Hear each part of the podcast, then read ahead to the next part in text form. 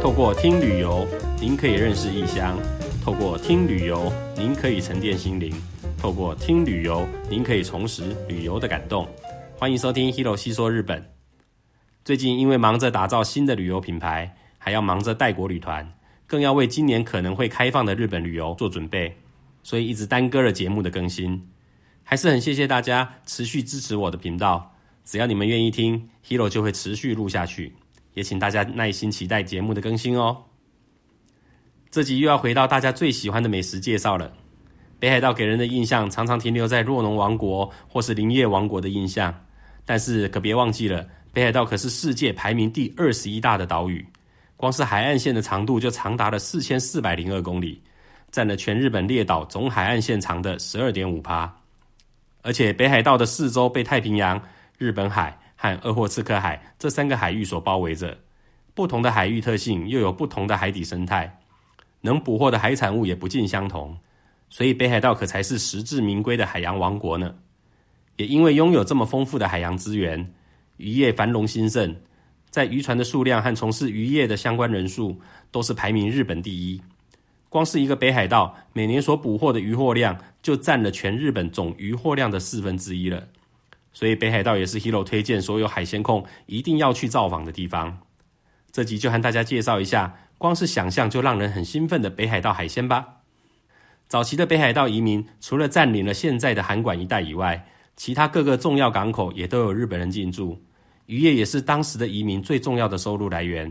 再加上河川清澈，水产丰富，因此让所有造访北海道的日本人有机会品尝到鲜美的渔获。当时的古文献就有所谓“虾夷的三绝 ”，a z o n o san z z 这种说法。虾夷是古时候日本人对北海道的称呼，三绝说的就是三种北海道最厉害的水产物。在当时提到的分别是北海道最北端的天岩川所产的大和蚬，还有道东川路附近的后岸湾所产的牡蛎，以及代广石胜川捕获的鲫鱼。怎么样？听完有没有跌一跤？跟大家想象的北海道海鲜很不一样吧？不要说你们没听过，就连现在的日本人都不知道呢。不过想象一下，四百年前捕鱼的技术和造船技术都不高明的时代，能够吃到这些鱼货就已经很不容易了。在这三种江户时代盛传的绝品中，大和蚬仍然是天盐町产量最多，也是最知名的特产品。大和蚬的体积比一般的蚬还要大，口感也很 Q 弹。所以天元町也号称叫做蚬的王国。除了每年举办蚬的祭典外，用蚬做的鲜贝也是特色之一。至于川路附近的后安湾所产的天然牡蛎，虽然过去因为产量大，曾经还有牡蛎罐头工厂的出现，但是现在的名气也被广岛和仙台松岛湾的牡蛎给盖过去，而且产量完全被日本各地人工养殖的牡蛎盖过了。还有石胜川钓到的鲫鱼，据说是全日本最肥美的。但是现在的石胜川里完全看不到鲫鱼的身影，到底四百年前河川里有没有鲫鱼的生存，都还是个谜。鲫鱼本来在生物学分类里面就是很难单用外形来做分辨的鱼种，所以极有可能是因为当时的人对鱼种的认识太少，才会把钓到的鱼误认是鲫鱼吧。总之，这三种鱼货是江户人对北海道水产的印象就是了。如果要说到江户时代的北海道具有经济价值的鱼货的话，不得不提的就是为小樽带来繁荣的飞鱼了。这个飞鱼，它是鱼字旁右边加个是非的非，和台湾花东地区捕获的长翅膀的飞鱼是不一样的。乍听之下，大家可能会觉得很陌生，但是其实大家应该都吃过，只是不知道它叫做飞鱼而已。如果大家有去台湾各大海港买综合生鱼片的话，通常里面除了鲑鱼和尾鱼以外，应该常常会看到一块熟鱼肉下面裹着黄色的一粒一粒的东西吧？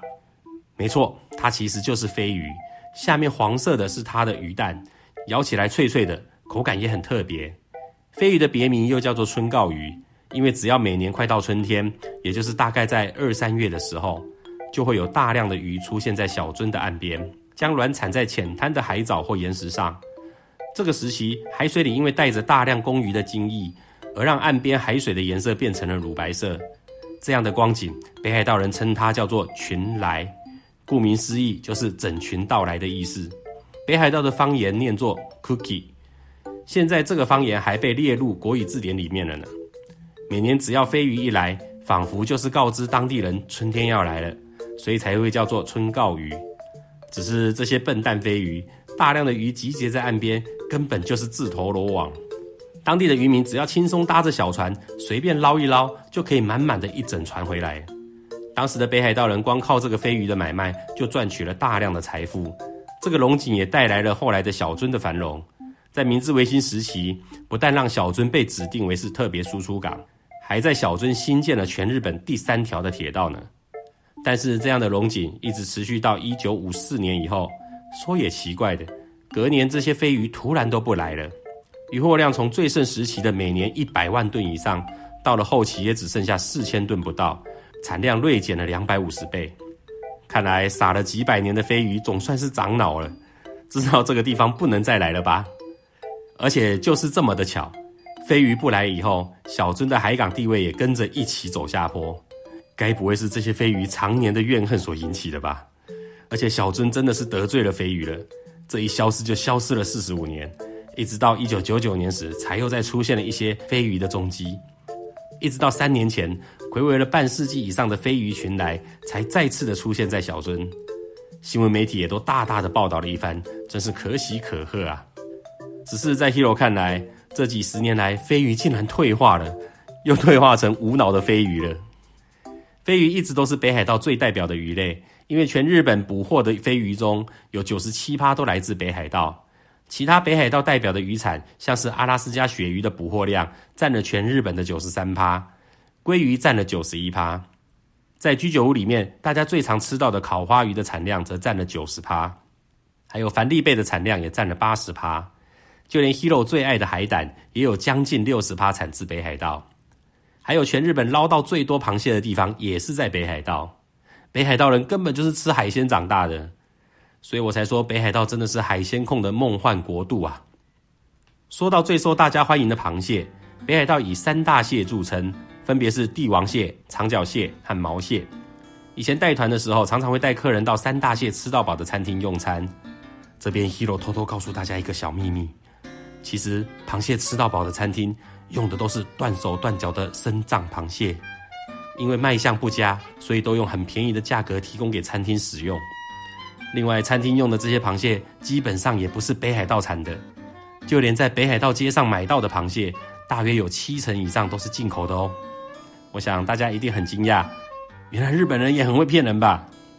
这也不能怪他们，几乎所有的观光客，不管是来自日本还是其他国家，到了螃蟹王国的北海道。不吃一下螃蟹，就好像没去过北海道一样。在这么庞大的消费量之下，北海道捞到的螃蟹哪够我们吃啊？所以不得已也只好向国外进口了。不过大家别担心，像是帝王蟹，目前最大的进口来源是来自俄罗斯，因为产自同一个海域，所以进口进来的品质也是非常棒的，味道和口感完全不输给北海道海域捞到的螃蟹。只不过对于爱用国货的日本人来说，北海道产的东西一定比国外的好，所以通常价格也都会比进口的螃蟹贵上一些。因为我觉得不管是哪里产的，什么品种的螃蟹，只要是活体的，随便怎么料理一定都美味。冷冻过后重复退冰的，水分和鲜甜的味道都流失了，就只好靠调味来掩盖它的鲜度了。尤其 Hero 最推荐大家常常看生的螃蟹，因为螃蟹要能够生吃，就一定要是活体的蟹才行。熟的螃蟹吃的是口感。但是生的螃蟹吃的就是甜度了。只要大家愿意鼓起勇气挑战一次生的螃蟹，相信一定会颠覆大家对螃蟹的看法哦。还记得有一年带着家人一起去北海道旅游，那次我真的是把沿路上买得到的所有北海道代表的海鲜都买回来给家人品尝了，大家都吃得不亦乐乎啊。事隔了这么多年，我们家三宝还常常会提到北海道海鲜的美味呢。所以海鲜控们要注意了。接下来就是我们这集的重头戏啦！Hero 在这边推荐几样去北海道没吃到会垂心肝的海鲜给大家。首先，强烈推荐的就是 Hero 最爱的海胆了。海胆因为有它独特的味道，所以还是有不少人不敢吃海胆的。记得 Hero 以前在念书的时候，下课时间大家刚好聊到了海胆。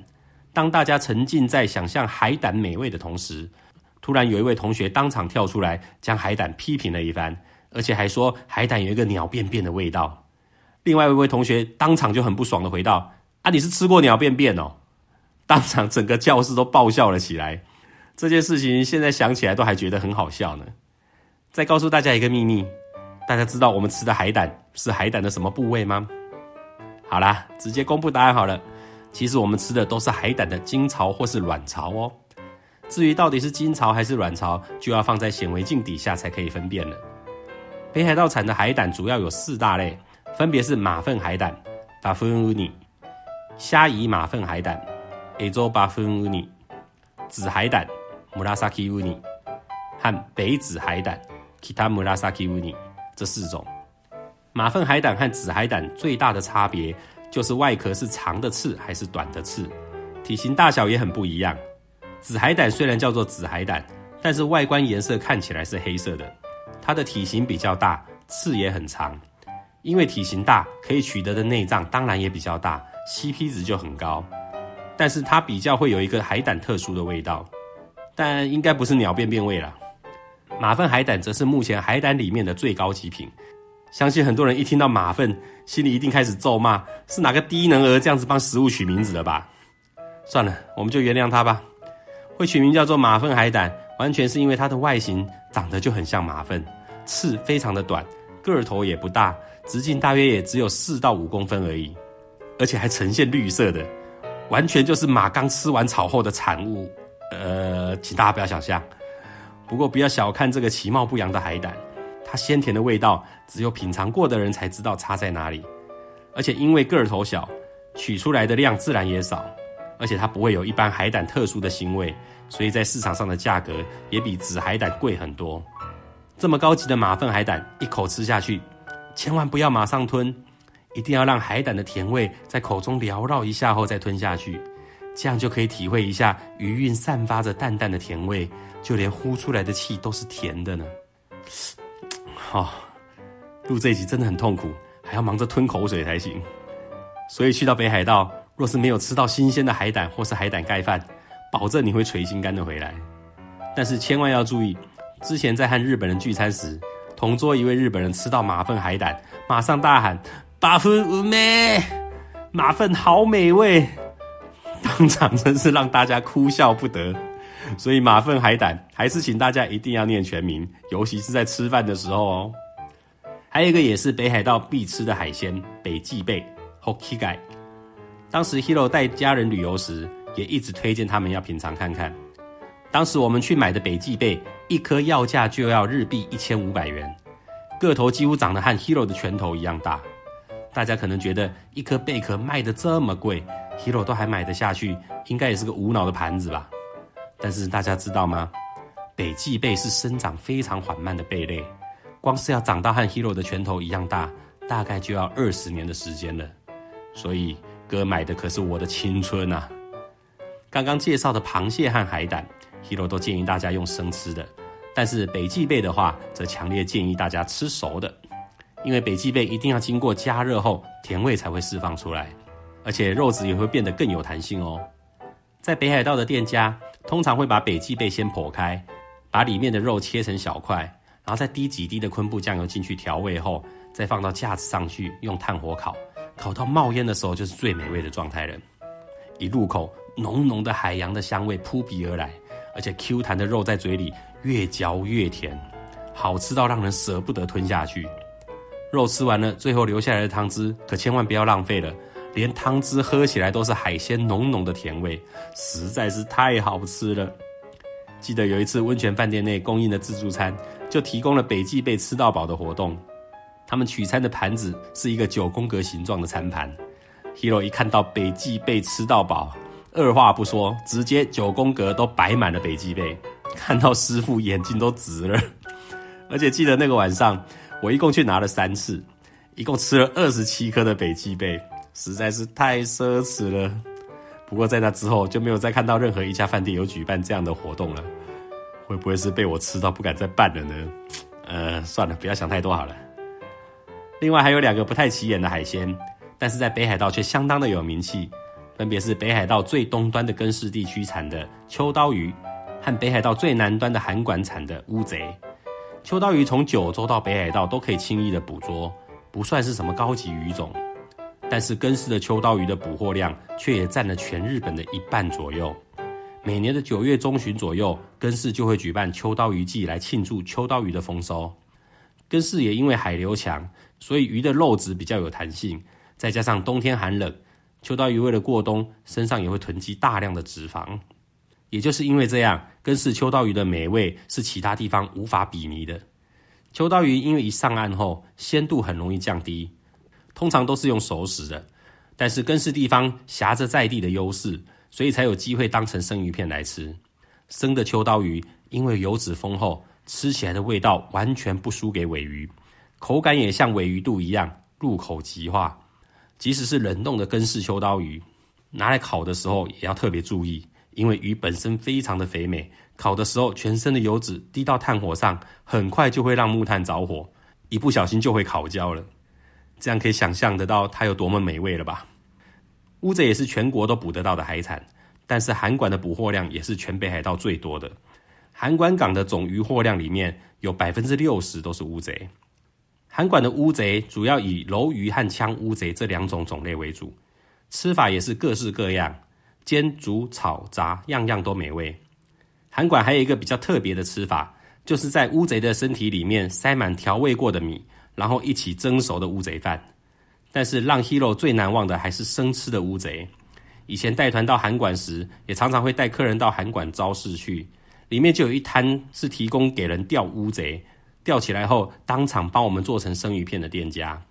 Hero 喜欢的不是生乌贼的口感，我喜欢的是它新鲜的内脏。每一只乌贼取出来的内脏都像手指一样的粗，当成生鱼片来吃，甜中带点苦味，而且尾韵还会回甘，吃起来的味道也完全没有输给海胆。另外，日本人也会把生的内脏磨成泥后，和切成丝状的身体的肉拌在一起。再加入大量的盐去腌制，做成所谓的盐心西欧卡拉。这个料理超适合拿来配酒的，记得下次到北海道时一定要买一瓶回来尝尝看哦。听完这集，有没有恨不得马上到海产店全部点来吃一遍呢？不瞒大家，录完这集后，Hero 今天的晚餐就是要去吃回转寿司啦。虽然味道和北海道的不能比，但是国门还没开之前，也只能靠这种寿司过过干瘾了。好啦，这集就和大家分享到这里。喜欢我的内容的话，希望大家能给 Hero 五颗星的评价，并且追踪我的频道。有想指教的地方，还是有比较想听的内容，也可以留言告诉 Hero 哦。拜拜。